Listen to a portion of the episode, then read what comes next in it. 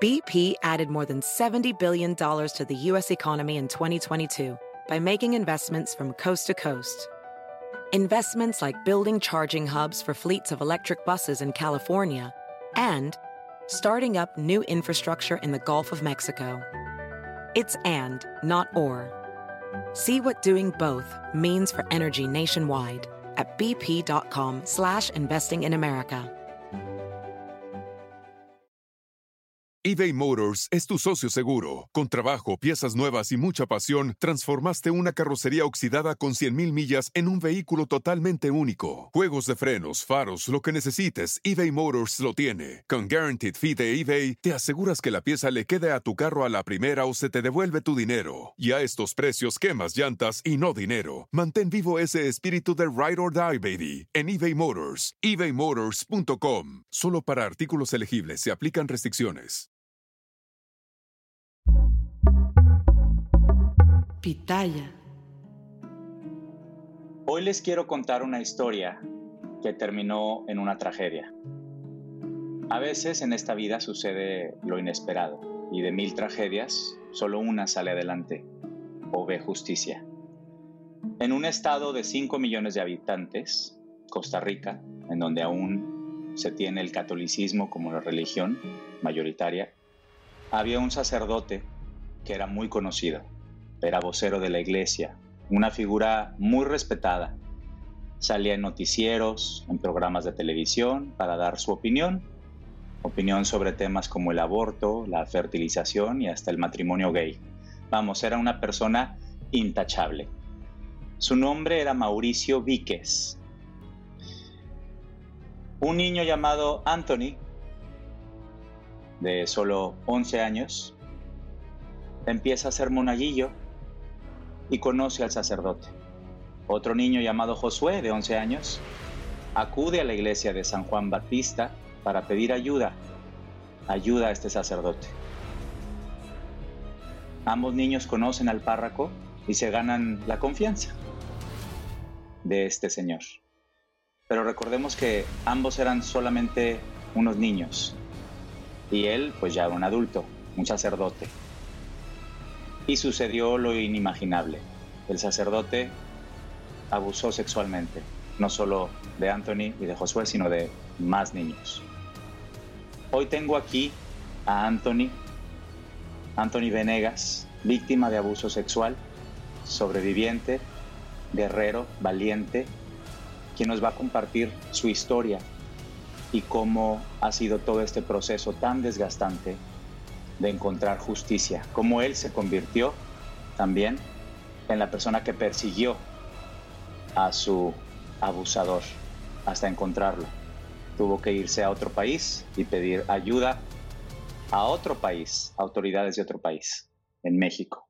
Esto es a mí también.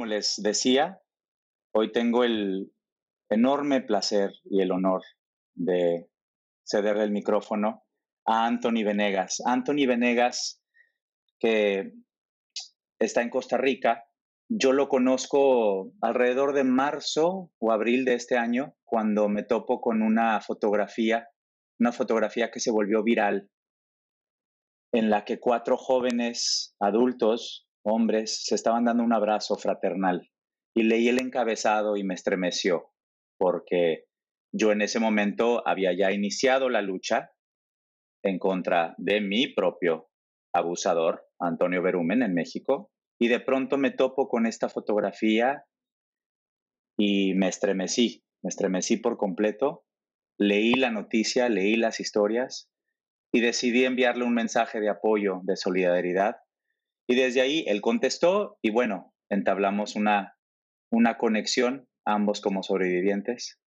Y hoy tengo el enorme gusto y el placer de tenerlo aquí con nosotros para que nos cuente su historia. Anthony, ¿cómo estás? Hola Mauricio, el gusto es mío, de verdad.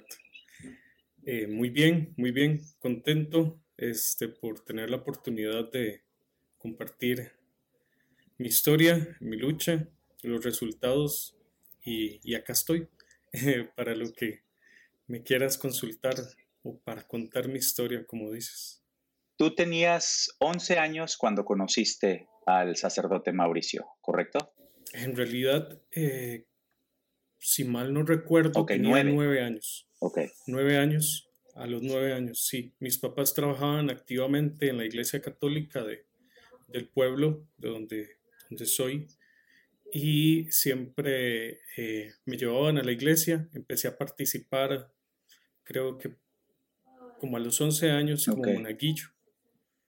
Eh, y este, pues a los 12 dejé de ser monaguillo y seguí trabajando también en temas de, la iglesia católica. Y a los empezaste a ser monaguillo y ahí es donde conoces al sacerdote Mauricio Víquez, quien era corrígeme si estoy equivocado, era una figura pues muy respetada y muy admirada en, Costa Rica, ¿no? Claro, claro, sí, a, esa edad conocí al sacerdote Mauricio Víquez y sí, sí era una figura muy respetada, era este, pues un sacerdote que eh, pues invitaban a programas de televisión, a programas de radio, siempre era una persona muy presente y muy influyente en el país en temas eh, de la Iglesia Católica. Y dentro del pueblo, en el pueblo lo adoraban, en el pueblo era, era como una eminencia, la gente lo veía como, como algo divino. ¿Y qué, de qué pueblo estamos hablando? Patarra de Desamparados, acá en la provincia de San José. Ahora, ¿en qué momento comienza a cambiar la relación del sacerdote hacia ti? ¿En qué momento empieza comienza el abuso? El abuso inicia cuando mi madre empieza a trabajar como cocinera en la casa cural. Yo después del colegio pasaba a recoger a mi mamá al trabajo de ella, que era la casa cural. ahí fue cuando ya empecé a tener un contacto más directo con, el sacerdote Víquez y de ahí fue cuando inició todo este tema tan difícil eh, del abuso que viví por varios años. la estrategia de Mauricio Vique siempre fue la misma, siempre eh, la aplicaba para todas sus víctimas. Inicialmente lo que hacía era que se ganaba la confianza, él te hacía creer que, que era un amigo muy especial, una persona que te comprendía. Eh, creo que la adolescencia es una etapa muy difícil para algunos, donde empezamos a definir muchas cosas empezamos a desligarnos un poco de nuestros padres, empezamos a definir una personalidad y en ese momento él era la única persona que me comprendía, era la única persona con la que yo podía hablar, se convirtió en un gran amigo. Lo que pasa es que yo no sabía cuáles eran sus intenciones hasta que empezó. ¿Tú te confesabas con él como, como sacerdote? Claro, sí, me confesaba con él y es algo que también veo como parte del abuso que vivía, porque en sus confesiones me decía que le contara si me masturbaba, si me tocaba, qué pensaba, si me gustaban los hombres, si me gustaban las mujeres, si veía pornografía, eh, qué me llamaba la atención, cuántas veces me masturbaba. Eran preguntas bastante incómodas eh, que disfrazaba como, como un proceso de, de confesión para perdonar mis pecados, pero en realidad era parte de toda su perversión y todo el abuso que él, él hacía. El, el, primer paso en el abuso de Mauricio Víquez fue una vez que me invitó a que, a que lo acompañara a grabar un programa de televisión, algo que era un poco impactante para, para mi persona, para un adolescente de un pueblo. Uh, y y cuando íbamos en el carro, en su carro, en el carro de la parroquia, pues empezó a consultarme sobre mi desarrollo, empezó a preguntarme si ya me había salido vello púbico y me ponía la mano en la pierna, me, me decía que me iba a enseñar a, a, darle marchas al carro, entonces me ponía la mano sobre, sobre la marcha y empezaba, según él, como a, a explicarme cómo conducir, pero poco a poco eso se fue elevando cada vez más hasta que llegó a instancias bastante. Across America, BP supports more than 275,000 jobs to keep energy flowing. Jobs like building grid scale solar energy in Ohio and producing gas with fewer operational emissions in Texas. It's and, not or. See what doing both means for energy nationwide at bp.com slash investing in America. eBay Motors es tu socio seguro. Con trabajo, piezas nuevas y mucha pasión, transformaste una carrocería oxidada con 100.000 millas en un vehículo totalmente único. Juegos de frenos, faros, lo que necesites, eBay Motors lo tiene. Con Guaranteed Fee de eBay, te aseguras que la pieza le quede a tu carro a la primera o se te devuelve tu dinero. Y a estos precios, quemas llantas y no dinero. Mantén vivo ese espíritu de Ride or Die, baby, en eBay Motors. ebaymotors.com. Solo para artículos elegibles se aplican restricciones traumáticas. Sobra decir que nunca está de más decir que lamento profundamente que haya sido víctima de abuso de, alguien en quien habías depositado tu confianza. Es, leo porcentajes de, de víctimas y es impresionante la cantidad de víctimas que sufren abuso por parte de gente en la que confían, en la que conocen, eh, gente cercana, gente, vamos, que en la que nunca te imaginarías que esto sucediera, pudiera suceder. Em, ¿Cuánto tiempo, cuántos años duró este abuso? Estos abusos duraron desde los 14 años hasta los 17 años. Ah, como te digo, cada vez se iban elevando cada vez iban siendo peores, iban siendo cada vez más difíciles para mi persona, para, para ese adolescente que era, que cambió rotundamente, que era uno de los mejores promedios del colegio, que era estudioso, tranquilo, alegre, amoroso. En todos estos años de abuso, ese señor me destruyó la vida, me destruyó mi adolescencia, mis, mis metas, eh, mi imagen, me, me abusó de formas espantosas. ¿Le contaste a alguien en algún momento durante, durante estos años que estaban sucediendo estos abusos?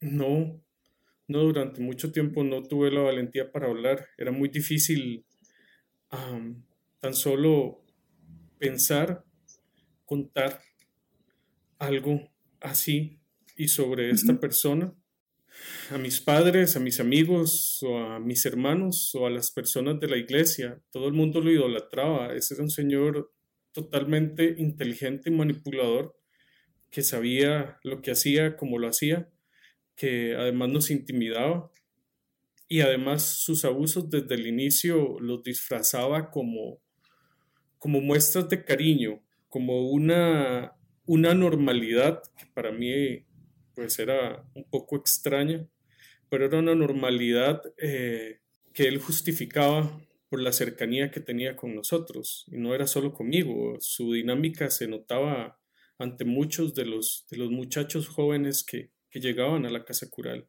Eh, él recuerdo que les llamaba a estos abusos cariñitos y me, me contaba o los justificaba como algo que hacían desde que estaban en el seminario estudiando para ser sacerdotes. Él te comentaba que entonces estos llamados cariñitos, como él los llamaba, los hacía con otras personas en, los seminarios. El seminario. En el seminario. Sí, él decía que cuando los seminaristas estaban muy muy estresados por temas de exámenes o pruebas o presión que tenían dentro del seminario, se hacían este tipo de actos para relajarse y porque eran muy buenos amigos y se preocupaban unos por los mm. otros. Era, era difícil, en muchas ocasiones pensé en quitarme la vida, en una ocasión lo intenté, eh, pasaba encerrado en mi cuarto, entre más trataba de alejarme de este señor, más presente él trataba de estar, más manipulaba a mi familia. yo llegaba al colegio y me encerraba en mi cuarto y recuerdo que él nada más aparecía fuera de mi casa y les decía a mis padres que, que necesitaba que yo lo acompañara a, a darle una misa. y yo no quería ir, mis padres no comprendían, pensaban que yo estaba pasando por una época de rebelde de adolescencia y en realidad era que estaba siendo abusado por este señor. En muchas ocasiones recuerdo que me montaba ese carro con lágrimas en los ojos, porque yo sabía a lo que iba. ¿Cuándo fue la primera vez que decidiste contar lo que te había pasado? ¿Cuándo te atreves finalmente a decir, he sido víctima de abuso sexual por parte del sacerdote Mauricio Víquez? Eso es una parte muy importante de toda mi historia, ¿sabes? Porque eh, un amigo, hermano de una de mis mejores amigas de mi vida, él también era moneguillo, también pues era uno de los muchachos que iban a la casa cural eh, o de los que el sacerdote Víquez pues frecuentaba, él me consultó si este señor en algún momento a mí me había intentado tocar. Eh, en confianza yo le dije que sí, porque él, la hermana y la mamá eran personas que yo conocía desde hace mucho tiempo y tenía una amistad muy cercana con ellos y con su familia. Em, en ese momento él le contó a la mamá de él y doña Lorna me contactó. Me llamó a su casa un día y me preguntó. Entonces, esa fue la primera vez que yo pude hablar abiertamente con una persona mayor de lo que me estaba pasando. Entonces seguía siendo, al momento en que tú hablaste por primera vez y contaste que eras víctima, había sido y seguía siendo víctima de abuso sexual. Estaba saliéndome de, esa dinámica. La señora actuó inmediatamente. Eh, habló con mis padres. Sí, ella es mi heroína. Y esta lucha ella la inició y yo la he terminado por ella. Eh, ya te cuento lo que pasó con, con doña Lorna. Ella a nosotros nos llevó a la curia metropolitana. En ese momento, en el 2003, nos llevó a la curia metropolitana para dar una alerta de lo que estaba sucediendo con nosotros. La persona que me atendió a mí en ese momento era el vicario general, algo que no tuvo que haber pasado porque para este tipo de situaciones lo que dictan las leyes canónicas de la Iglesia Católica es que eh, la persona que me tuvo que haber atendido en ese momento era el vicario judicial, que es la persona que mm. se encarga de este tipo de denuncias dentro de la Iglesia Católica de cada país. Eh, en ese momento me atendió el vicario general, José Rafael Quirós, al, nosotros hablamos con él, le contamos, le dimos la alerta de lo que estaba sucediendo y ahí inició todo un proceso de encubrimiento. Este señor en este momento es el arzobispo principal de Costa Rica. Hoy, hoy por hoy. Hoy en este momento. Ok. Entonces, eh, eh, lo que decidieron fue esperar unos meses. Doña Lorna tuvo que seguir insistiendo porque el señor Mauricio Víquez le dio aviso a todo el pueblo de que nosotros específicamente habíamos ido a denunciarlo y a mentir en contra de él. Mm. Eh, porque en la curia se encargaron de comentarle quiénes eran los que habíamos ido a denunciarlo. Entonces nos descubrimos con un pueblo en contra de nosotros. A esta señora la llamaban y la amenazaban de muerte, decían que le iban a matar a los hijos. Mm. Eh, yo no podía ir a misa porque me volvían a ver como si fuera el diablo, era un rechazo espantoso en todo el pueblo. Durante estos meses que tardó la Iglesia Católica en sacarlo a él de la parroquia fue cuando él abusó de José, el chico que comentabas ahora al inicio. Sí. Entonces, aquí es donde entra toda este, esta situación de que no es solo abuso, sino encubrimiento de parte de la Iglesia Católica ante un sacerdote eh, muy importante para ellos encubriendo a un pedófilo, a un sacerdote Exactamente. Claro. Mira, nunca se me va a olvidar las palabras de este señor eh, cuando me decía que ah, el señor lo que tenía era la moral dañada y que él la podía recuperar. No, eso, un abusador de menores no tiene la moral dañada, lo que tiene es una perversión y un problema que nunca va a, a quitársele, que más bien lo que va a hacer es que va a aumentar. Por supuesto. Conforme pasen los años. Entonces, eh, también me dijeron en ese momento que a mí lo que me iban a dar era una guía espiritual para que yo no dejara de ir a, la iglesia. Imagínate. Sí, qué horror. Eh, lo que hicieron fue permitirle a él eh, librarse. a nosotros nos manipularon, nos hicieron de un lado a un lado y, y durante años lo nombraron en puestos diversos dentro de la Iglesia Católica.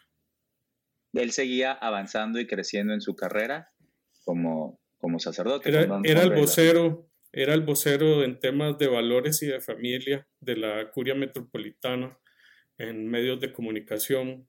Por eso el daño y la revictimización sigue, sigue afectando durante demasiados años, no solo a mí, sino a tantas víctimas de ver que el sacerdote que tanto daño nos hizo, ahí estaba libre, sin ninguna consecuencia, nosotros lidiando con todas las, las cargas emocionales, las, el peso que, que conlleva ser un sobreviviente de abuso sexual y el Señor libre. Eh, y avanzando y exitoso y, siendo voz de la moral, supuestamente, ¿no? Ahora, ¿cómo llega a tu vida Michael Rodríguez? ¿Y quién es Michael Rodríguez? Michael Rodríguez ha sido una persona muy importante para mí en los últimos años y es porque básicamente ha sido mi compañero de lucha. Michael me contactó en el 2018 para contarme que él también había sido víctima de Mauricio y eh, él había unos meses antes denunciado a Mauricio Víquez ante la Curia Metropolitana. En ese momento yo decido ir a la Curia a denunciar también a Mauricio Víquez. Michael me acompaña y en mi denuncia eh, comento el tema de encubrimiento. De la Iglesia Católica. De la Iglesia Católica y del arzobispo actual de Costa Rica, eso hizo que nosotros empezáramos a tener una serie de reuniones con la Iglesia Católica, con el obispo, en el cual nos dimos cuenta cómo funciona una red de encubrimiento, cómo la Iglesia Católica costarricense trata a sus víctimas. Y gracias al trato que nos dieron a mí y a Michael, nosotros decidimos denunciar públicamente. Y al decidir públicamente, perdón, al decidir denunciar públicamente empezamos a, darnos cuenta que no lo hacíamos solo por nosotros, lo hacíamos por mucha gente. Y, y bueno, eso es Michael, mi compañero de lucha. ¿Y hay una víctima más que, el, que se anima a denunciarlos? que se llama Josué, ¿verdad? Sí, bueno, básicamente nosotros cuando fuimos a denunciar, ya nuestras causas estaban prescritas por lo que dictaba la ley costarricense.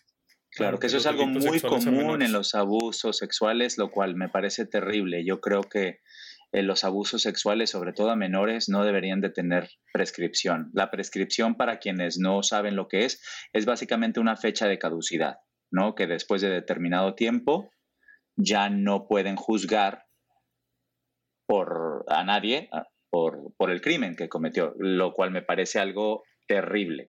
Obviamente ellos en ese momento lo que estaban era defendiendo al obispo, que por montones de años había encubierto a este señor y quién sabe a cuántos más. Claro. Entonces, Michael y yo decidimos hacer nuestras denuncias públicas y empezamos a salir en todos los medios costarricenses, en entrevistas donde se este, empezó a dar visibilidad de esto. Nosotros nos dimos cuenta en ese momento que no lo estábamos haciendo solo por nosotros, sino por el montón de gente que empezó a escribirnos, no solo de Costa Rica, sino de Centroamérica, que es una zona que está totalmente invisibilizada en este tipo de temas. Vos ves en noticias internacionales mm. donde se habla de casos de España, casos de Estados Unidos, Boston eh, o Argentina, Chile, pero países como Costa Rica, Guatemala, Honduras o Nicaragua nunca se comenta. Somos una zona totalmente olvidada en estos temas nos empezaron a escribir mucha gente y eso nos motivó a seguir en la lucha. Algo que nos motivó muchísimo también fue que este muchacho, Josué, un chico muy humilde, de una procedencia muy humilde, a la que este señor también le hizo muchísimo daño, él nos vio en las noticias mm. y él dijo, este fue el que también me abusó a mí cuando yo era niño. Él dijo, a, mí también me pasó. A mí también. Claro. Entonces, ¿qué hizo Josué al vernos? Decidir ir a denunciar.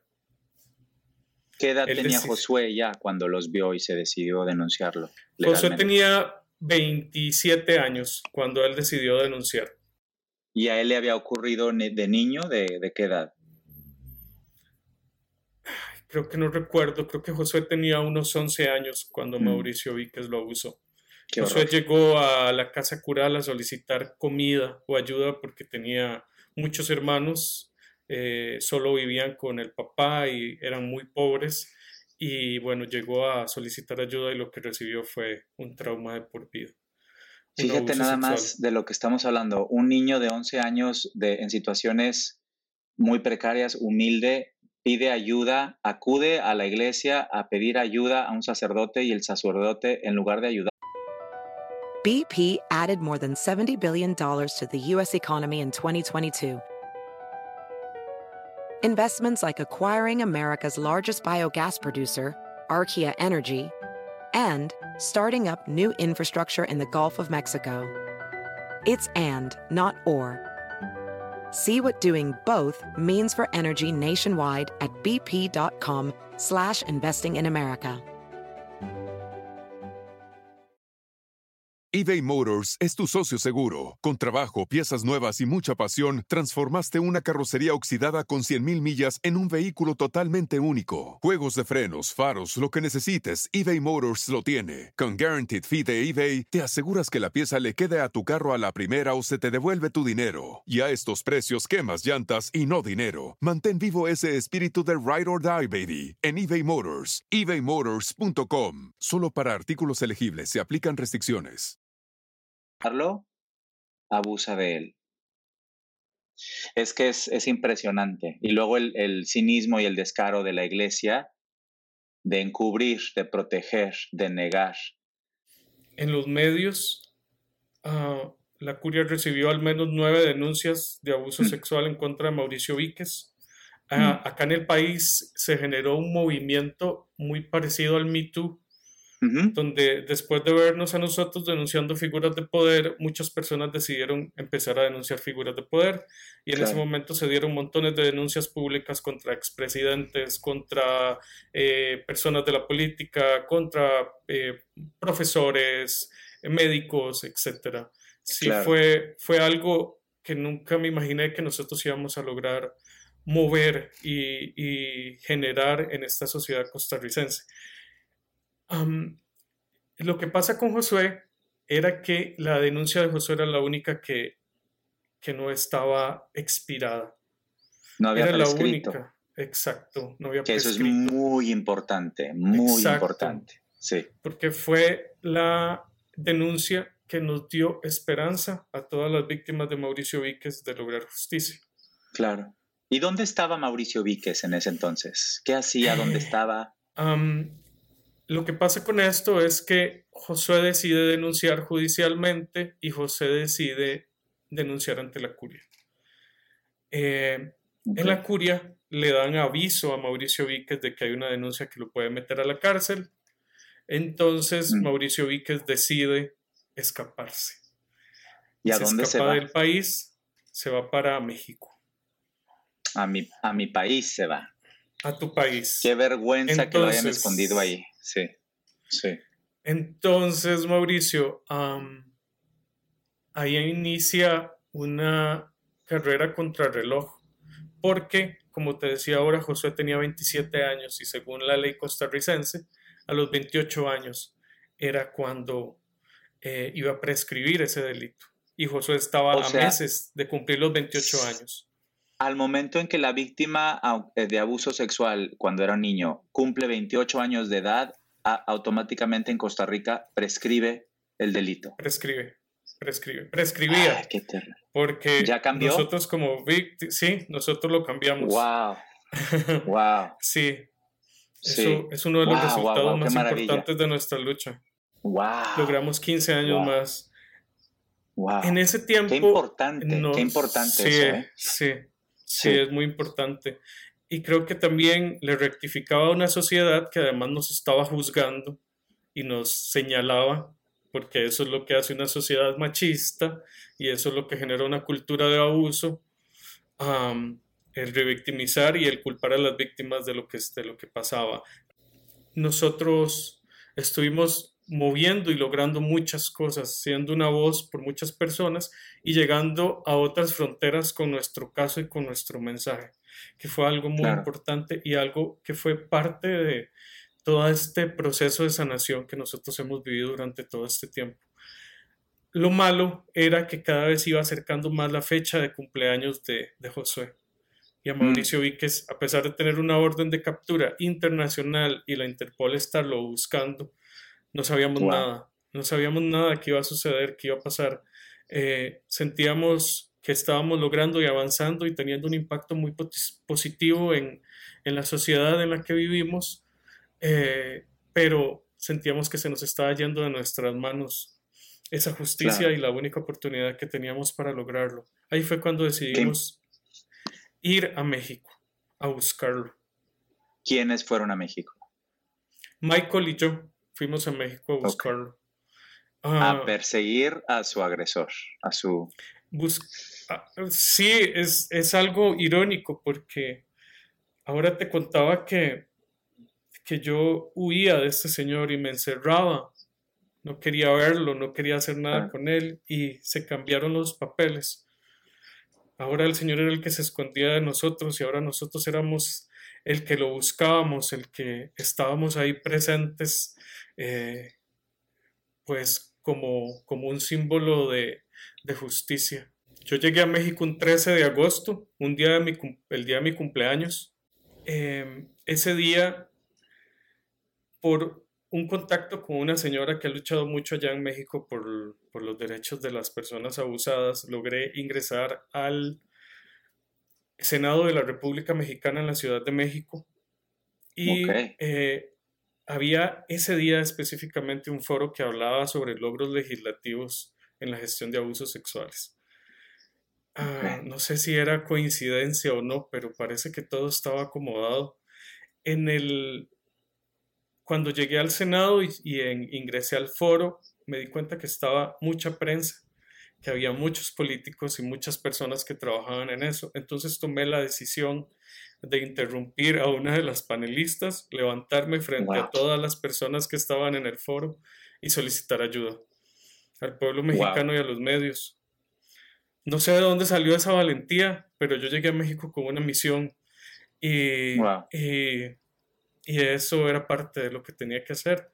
Me levanté, solicité ayuda, expliqué a todo el foro eh, por qué estaba ahí, quién estaba escondido en México, lo que iba a pasar si no lográbamos atraparlo. Eh, solicité mm. ayuda a los medios, solicité ayuda a las personas que pudieran en ese momento este, facilitarnos eh, la búsqueda de este señor fue un momento muy importante para mi vida y para mi sanación. Recuerdo los aplausos de todas las personas que ven en el foro diciéndome que me creían, diciéndome que, que, que, lo íbamos a lograr. Dime una cosa, ¿pediste apoyo a las autoridades mexicanas? No directamente, eh, había que hacer muchísimas transacciones o había que hacer mucho y ellos lo que nos decían era que estaban ya en eso, estaban en la investigación nosotros lo que hicimos fue solicitar ayuda a los medios eh, de comunicación allá. Salimos en periódicos, salimos en un noticiero en vivo también y así empezamos a dar visibilidad sobre la cara de este señor.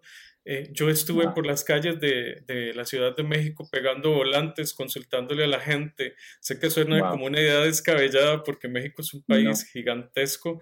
La Ciudad de México es millones de personas, pero pero era lo que mi corazón dictaba que hiciera, era, era parte de mi misión. Yo andaba viendo en los taxis, andaba viendo en los metros, andaba eh, consultándole a la gente, mostrándole la foto de este señor, arriesgándome a que las autoridades mexicanas me tuvieran por pegar un afiche en alguna pared. Yo estaba visitando albergues que hay en la Ciudad de México o en diferentes partes de México donde la Iglesia Católica esconde a los curas que son denunciados por abuso sexual.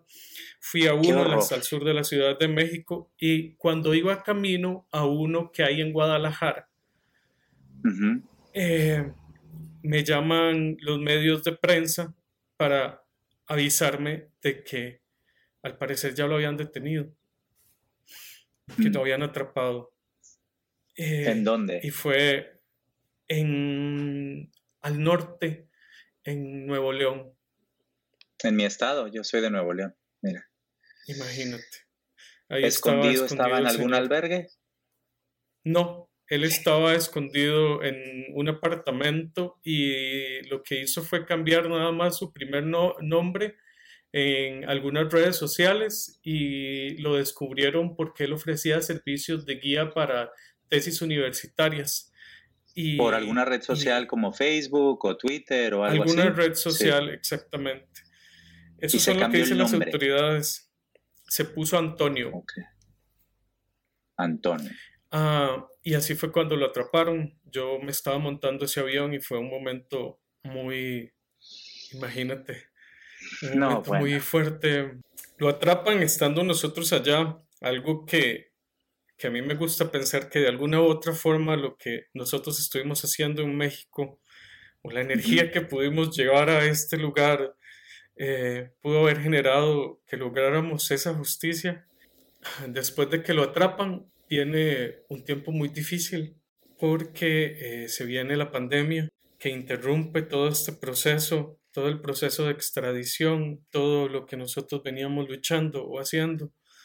Ah, en mi caso me cae el peso emocional de estar exponiendo mis traumas, mi dolor, mi lucha durante, durante más de un año públicamente en el que estuve nada más pensando en eso todos los días, a toda hora.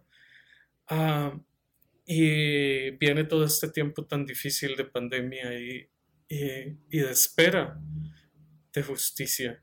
Ah, Durante la pandemia él permaneció en México, en una prisión en México. Ajá, en un reclusorio en México su abogado empezó también a, tratar de justificarlo y de lograr que se saliera con, con las suyas. Algo que no te conté ahora fue que nosotros trabajamos en este proyecto de ley con la intención de ayudar a mucha gente después de que se aprobó la Fiscalía costarricense nos contacta y nos dice que nosotros íbamos a poder denunciar, que el cambio de ley nos está permitiendo a nosotros denunciar, entonces ya no era solo una denuncia, sino eran cuatro denuncias en contra de Mauricio Víquez. Eh, durante todo este tiempo se esperó y se le procesó por estas cuatro denuncias. Lo que pasa es que las apelaciones de la defensa de Mauricio Víquez lograron que esas tres denuncias se archivaran mm. y al final terminó siendo eh, Josué el único que podía meter a Mauricio Víquez a la cárcel. Ah, Mauricio Víquez se extradita en mayo del, 2000, del 2021. Ah, lo traen acá, inicia todo este proceso de juicios y bueno, el resultado de todo ese tiempo fue que el juzgado pues decidió que Mauricio Víquez era culpable de los abusos que mm. había hecho en contra de Josué. Hemos cambiado mucho, hemos crecido mucho. Yo, Mauricio, antes era una persona totalmente diferente. Hace unos años atrás era una persona totalmente negativa, que no reconocía mis capacidades, que me veía eh, como lo peor. Me levantaba todos los días pidiéndole a Dios que me mandara una enfermedad, un cáncer, y yo no mm. quería vivir. Eh, y empecé a luchar, eh, empecé a hacer esto y esto ha sido una oportunidad de, de mejora, una oportunidad de crecimiento, una oportunidad de encontrar un poco de, de felicidad. Ahora, ¿qué sientes al escuchar la sentencia? Te lo juro que lo siento en este momento con solo pensar esa sensación de, de paz, esa sensación de justicia. Fue la culminación de una lucha de años, un resultado que no sabíamos iba a llegar, que luchamos para, para, para recibirlo, a pesar de que la resolución que se dio fue solo por el, por el delito que habían cometido ante Josué, nosotros lo sentimos como propio. Lo importante de todo esto es que esta resolución marca un precedente en mm. nuestro país marca un precedente eso es cómo enorme, se gestiona. Claro. Sí, enorme. Cambiar las leyes es, eso es algo impresionante y impresionantemente importante y necesario. Lograr cambiar leyes por alzar la voz y por unirse y por ser valientes. Eso es increíble y es, es, es la mejor manera de, de obtener justicia también cambiando las leyes, porque estás mejorándole el mundo a los que vienen detrás de ti, a los que vienen detrás de uno, ¿no? Imagínate que, que tuvimos que unirnos víctimas de abuso sexual para generar un cambio a nivel de leyes en el país, para, para generar que la iglesia eh, expulsara a este señor de una vez. Ah, tuvimos que unirnos víctimas o sobrevivientes de abuso sexual para marcar un precedente a nivel social en cómo se gestionan los juicios, en cómo se gestionan las denuncias eh, de abuso sexual a menores acá en el país. Y te felicito y te agradezco también. Creo que todos los sobrevivientes de abuso. ¿Qué sientes hoy hacia la religión católica, hacia la iglesia? ¿Qué, ¿Cuál es tu sentimiento? Wow, esa pregunta es, es compleja. yo nunca he estado luchando en contra de una religión. No soy practicante de ninguna religión por, por obvias razones. En este momento he desarrollado una espiritualidad muy personal y me costó durante muchos años tan solo sentir, tener fe en algo, creer en mm. Dios, algo que ahorita lo hago, pero de una forma muy personal, fuera de, cualquier dogma religioso. Eh, como te decía, no, nunca he estado en contra de la Iglesia Católica, estoy en contra de eh, los procesos que tienen ellos en cómo gestionan los abusos sexuales, eh, estoy en contra de las cabezas de la Iglesia que permiten esto. En este momento estoy en un proceso de juicios en contra de la Iglesia Católica y el arzobispo de Costa Rica. Esa iba a ser mi siguiente pregunta, que si estabas en algún proceso legal de denuncia o demanda contra ya sea el Vaticano o la Iglesia Católica en Costa Rica o algún arzobispo. Sí, sí en este momento. En este momento estoy en un proceso judicial. Me siento como David luchando contra Goliat. La Iglesia Católica es muy poderosa. Me ha tocado, Mauricio, ver en salas de juicio al arzobispo de Costa Rica con su crucifijo de oro metido en la bolsa, mintiendo y diciendo que yo soy un mentiroso, diciendo que yo nunca le dije a él que había sido abusado, que tan siquiera él me atendió cuando yo era menor de edad. Te digo algo, eh, yo creo que el poder de la verdad es algo que a vos te da paz. Y yo sé que estoy hablando con la verdad y me tocó enfrentarme ante este señor. Creo que algo histórico acá en Costa Rica. Me sentaron en una sala de juicio frente al arzobispo de mi país, en un careo donde nos enfrentaron a los dos a preguntas. Lo tenía a un metro de mí y ese señor seguía diciendo que nunca me había visto.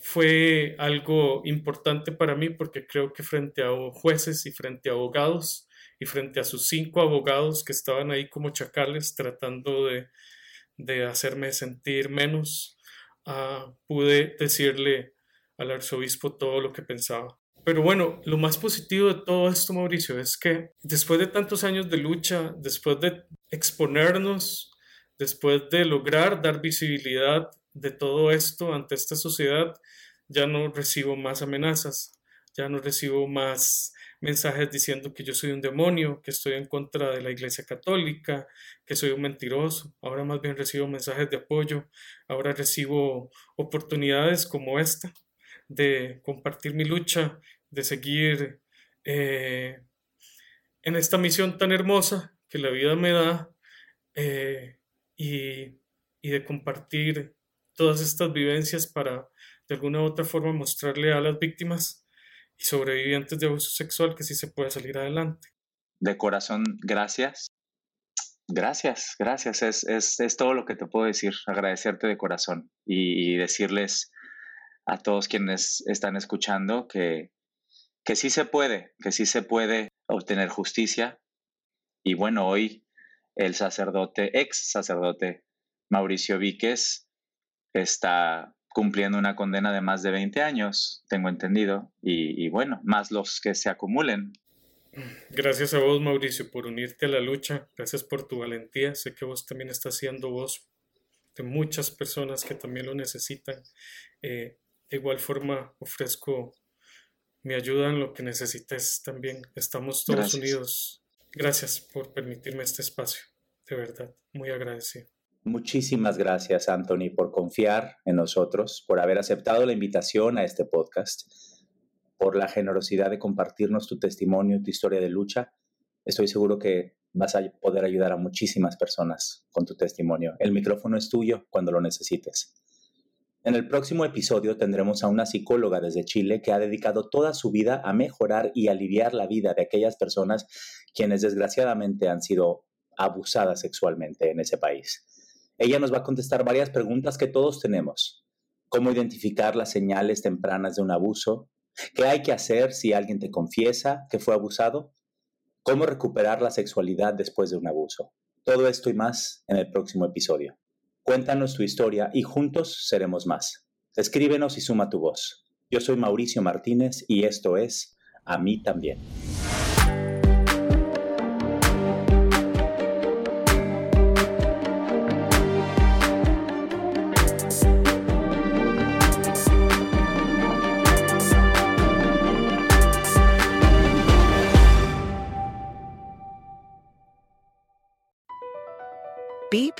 Added more than $70 billion to the U.S. economy in 2022. Investments like acquiring America's largest biogas producer, Archaea Energy, and starting up new infrastructure in the Gulf of Mexico. It's and, not or. See what doing both means for energy nationwide at bp.com slash investing in America. Calling all operatives. From now to March 30th, MGM National Harbor invokes your skills to play Covert Cash, a spy themed kiosk game series where classified missions, hidden rewards, and daily thrills await. Sign up for MGM Rewards to play and unlock up to $25,000 in hidden free play daily and entries into our Grand Escape car drawing on March 30th. Visit MGMNationalHarbor.com slash Covert Cash to begin your mission. Must be 21. Please play responsibly. For help, visit MDGamblingHelp.org or call 1 800 Gambler.